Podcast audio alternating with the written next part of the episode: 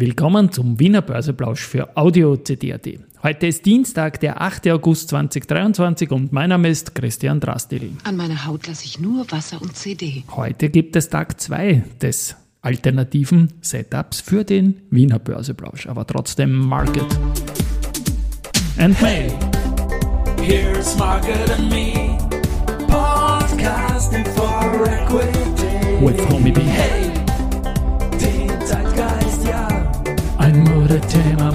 Modethema, Modethema. Ja, die Börse als Modethema und die Augustfolgen des Wiener Börseplausch sind präsentiert von Wiener Berger und Pira Mobility mit 70 Jahren KTM.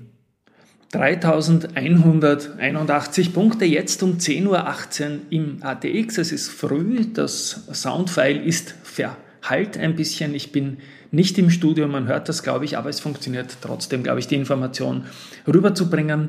3181 ist ein Minus von 0,79 Prozent zu gestern. Wir haben auf der Gewinnerseite heute nur ganz, ganz wenige Titel. Das ist die Do Co mit plus 0,7 Prozent, der Verbund mit plus 0,5 und die Strabag mit plus 0,4 Prozent.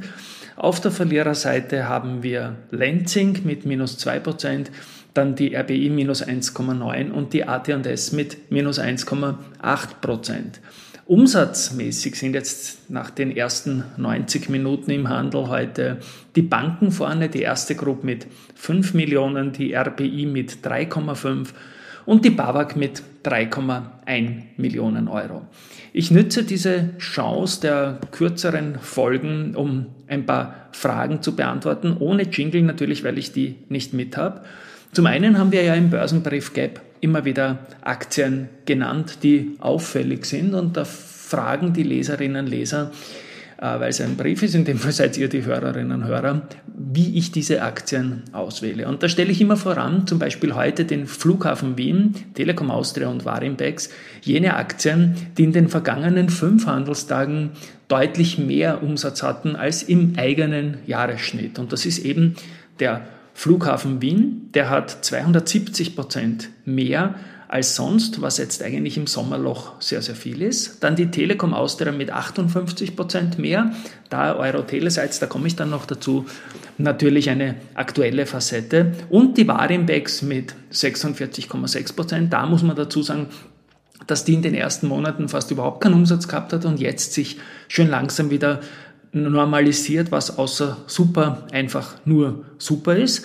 Aber wir haben insgesamt jetzt äh, im noch kurzen August an den bisherigen fünf Handelstagen im Schnitt nur 152 Millionen Euro Tagesumsatz gehabt. Also insofern ist es gut, wenn diese Aktien eben Flughafen Wien, Telekom Austria und Warimbex aus dem Sommerloch ein bisschen herausragen.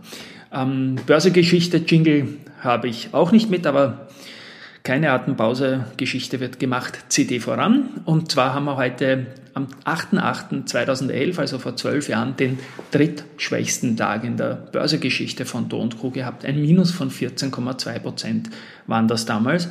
Und in der neuen Börsegeschichte von RHI Magnesita, ähm, früher jahrelang RHI war auch eines der Gründungsmitglieder im ATX, und da ist es so, dass wir am 8.8.2022 also vor einem Jahr hat geendet die Serie am längsten über dem Moving Average 200. Das waren 354 Tage. Ähm, auf der News-Seite ist es so, dass die Wiener Privatbank eine Beteiligungsmeldung gebracht hat, dass der Schweizer Immobilieninvestor Empira in Summe 4,2 Prozent der Stimmrechte hält. Contron hat Final Information quasi zum Aktienrückkaufprogramm gebracht, hat am 4. August abgeschlossen und es wurden insgesamt 539.430 Aktien zu einem gewichteten Durchschnittskurs von 18,36 je Aktie zurückgekauft. Das entspricht 0,845 des Grundkapitals und an Aufwand von 9,9 Millionen Euro ohne Nebenkosten, wie das Unternehmen quasi bekannt gibt oder nicht nur quasi bekannt gibt, sondern bekannt gibt. Und ich schaue jetzt schnell nach, wie die Kontron steht, bei 20,5 circa aktuell. Und insofern ist auch der gewichtete Kauf von 18,36, glaube ich, eine feine Sache. Ähm, ebenfalls nicht mit habe ich den Jingle für The Main Event und das ist heute Telekom Austria wieder mal. Die haben nicht nur höhere Umsätze als sonst, sondern sie machen jetzt ja auch die Abspaltung der Euro Telesites.